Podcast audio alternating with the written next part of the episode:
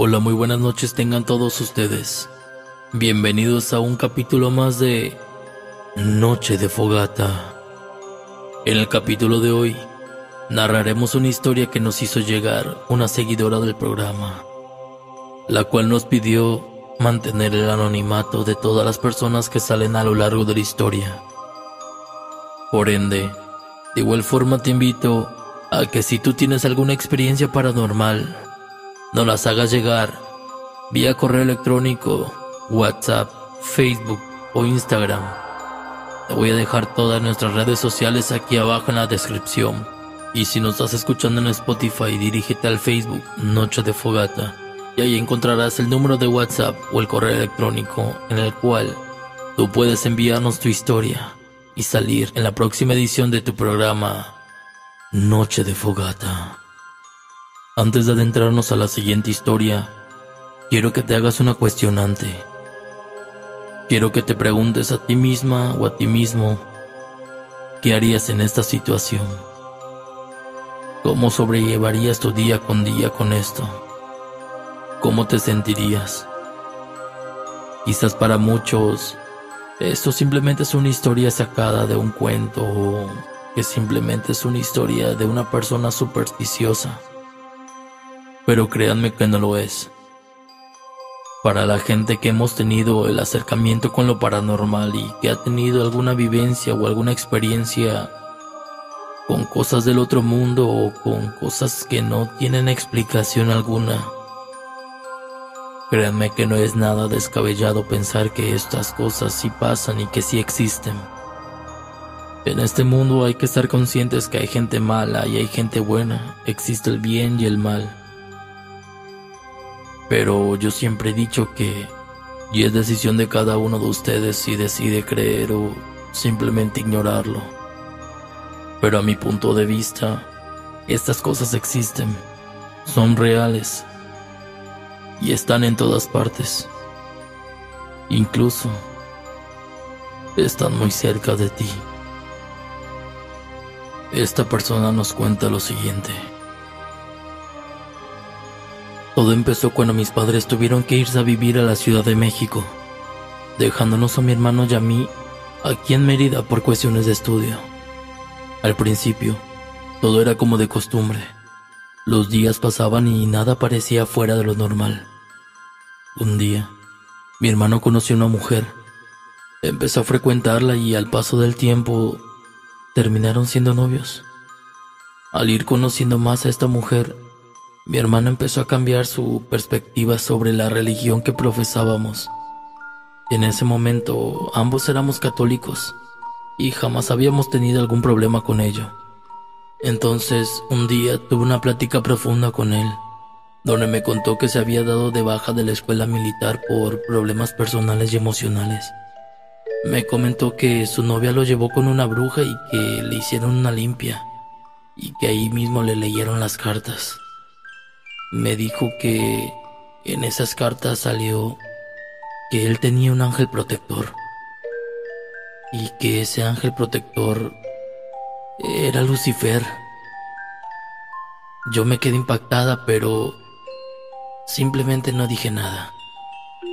Al tiempo de ir conociendo más a esta mujer y entrando ya más en confianza, ella me contó que era luciferista, que adoraba al diablo que así se denominaban como una religión. Ella me decía que incluso Lucifer no era malo, que era bueno. Yo simplemente me reí y decidí ignorar eso que me había dicho, puesto que iba en contra de mis creencias religiosas. A mí me llamó mucho la atención un día que ellos se pelearon yo fui a casa de mi cuñada para hablar con ella y tratar de calmar un poco las aguas. Entonces, al entrar a su casa y vi que tenía un altar, yo le pregunté qué, qué era o para qué era. Ella me dijo que también tiene su ángel, que tiene a su protector. Y ella me contó que el día que llevó a mi hermano con la bruja y le leyeron sus cartas, a mi hermano le dijeron que en numerología él era un 6-6 y que le hacía falta un 9. Y que ella era el 9. Y que estaban destinados a estar juntos, que ella y mi hermano debían de estar juntos siempre. Yo únicamente asentí con la cabeza y le di por su lado. A partir de ahí, mi hermano empezó a hablar bien de Lucifer.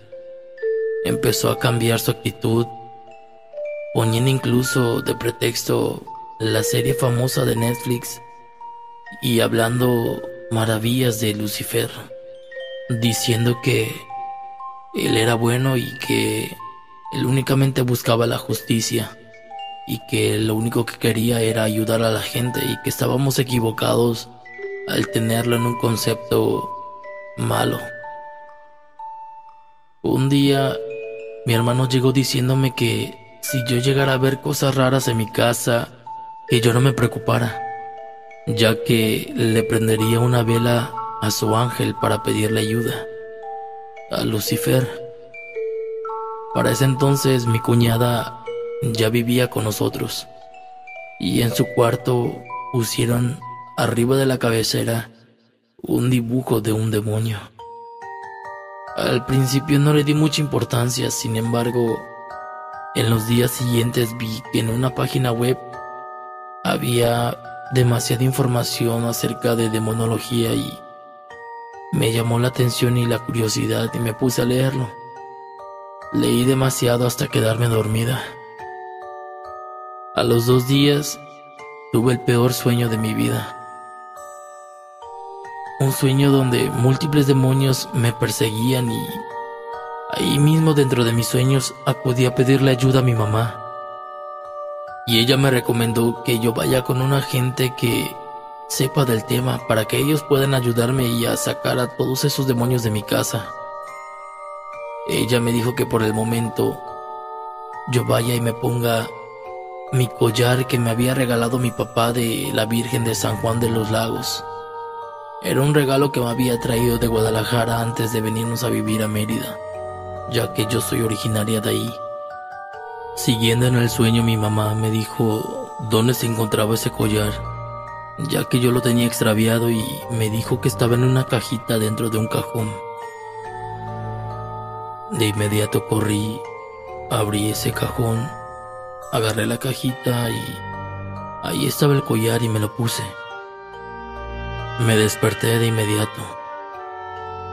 Al despertar de ese sueño, fui corriendo hacia ese cajón y me dispuse a revisarlo. Y ahí estaba esa cajita. La abrí y... Oh, vaya sorpresa que me di. Al ver que estaba allí mi collar y justo en la cajita donde me dijo mi mamá en mis sueños. Dentro de ese mismo cajón. De inmediato me lo puse y me empecé a sentir un poco más tranquila. Hubieron varios días de paz hasta que la mañana de un jueves empezaron a ver ratas por toda la casa. Eran ratas enormes, lo cual era demasiado extraño ya que teníamos la casa muy organizada y no teníamos ni siquiera basura tirada. No tenía sentido que hubiera una plaga de tal magnitud. Las cosas empeoraban cada vez más. Incluso hasta la relación con mi prometido era terrible. Peleábamos con frecuencia y no veíamos la luz.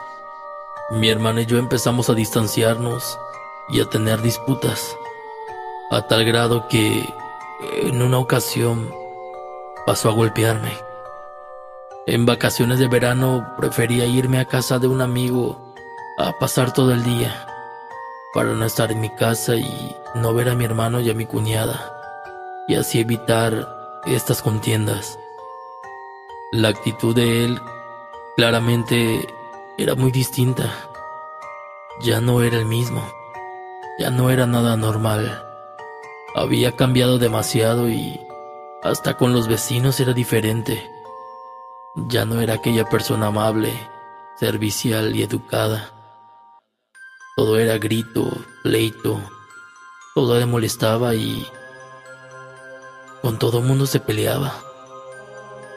Hasta que decidieron dejar la casa.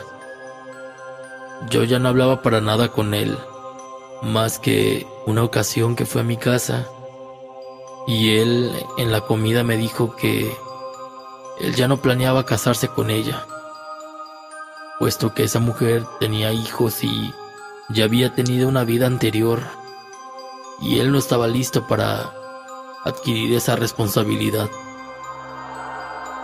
Entonces yo le dije que si no estaba seguro de estar con ella, pues que no le haga perder su tiempo y que no la ilusione, que sea sincero con ella y que si ya no la quería, que simplemente se separará de ella. Semanas después me llevé una enorme sorpresa al ver en su mano un anillo de matrimonio, lo cual se me hizo demasiadamente raro, puesto que él me había dicho que no se casaría por ningún motivo con ella. Y ahí, ahí fue donde empecé a pensar y a suponer que a él lo estaban embrujando por esa mujer. Él me platicó que ella lo estuvo presionando para que se casaran por el civil. Dice que para tener una vida mejor y así poder tener algo estable y formal. Mi prometido es muy sensible, espiritualmente hablando, y él seguido me decía que en mi casa había una energía muy negativa, pero nunca me daba explicación hasta esa noche. Esa noche que me comentó que él había tenido una lucha espiritual en una visión que tuvo. Y luchaba contra unos demonios que estaban encima de mi papá y de mi mamá. Y que él había logrado quitárselos, pero que en particular había uno que estaba aferrado a mí. Y que ese demonio me llevaría hacia la lujuria y a cometer múltiples pecados capitales. Él me pidió que me cuidara y que controle la situación. Pasaron varias semanas y una noche, a las 3.33 de la mañana, él empezó a marcarme para contarme que tuvo una visión donde vio que ese demonio ya no estaba encima sino que ya había entrado en mí, que ya había tomado mi cuerpo. Sin embargo, no pude contestar al momento, ya que estaba muy cansada y con dolor de cabeza y ya desde varios días creyendo que era por el estrés en mi trabajo y por problemas personales. Pero después pensé en mi cuñada y fui relacionando todo ya que días anteriores le descubrí en su teléfono celular unos videos que ella miraba, donde aprendí a hacer brujería, aprendí a hacer amarres y magia negra. Yo sentí bastante frustración e impotencia. Si ella de pura maldad me estuviera haciendo algo, Sería tan injusto porque yo nunca fui grosera con ella. Jamás le hice alguna grosería, jamás le hice alguna acción que la lastimara o la ofendiera. Y no entendería el por qué ella me lastimaría así. Mi hermano y ella tuvieron una fuerte discusión, donde ella se alteró muchísimo y llegó incluso a pegarle y arañarlo al grado que tuvimos que llamarle a mis papás para que ellos vengan a salvarlo, ya que esa mujer lo tenía encerrado en su departamento y no lo dejaba salir. Después de eso, no volvió más con esa mujer y decidió no volverla a buscarla más. Al día de hoy, escucho ruidos en mi cuarto, pasos y ruido fuera de mi puerta algunas personas diciendo mi nombre y siento el mirar en las ventanas de alguien que me está observando. Escucho muchos pasos en el techo constantemente en las noches. Y también escucho como alguien toca mi puerta, como si quisiera entrar, como si esperara que yo la abriera. Dentro de una semana, veré a mi prometido para platicar sobre su visión y ver si coinciden las descripciones que él tuvo de aquel demonio que estaba en mí con las que yo tuve en mi sueño y así poder ver si es el mismo demonio que ambos estamos viendo. Esta seguidora me comenta que apenas tenga esa charla con su prometido y esas descripciones me hará llegar la continuación de esta historia para poder así emitirla en una nueva edición de tu programa Noche de Fogata. Esperemos que hayas disfrutado de esta edición y que compartas con tus amigos y tus familiares que disfruten de estos temas. Esperemos que tengas lindos sueños. O no. Hasta la próxima.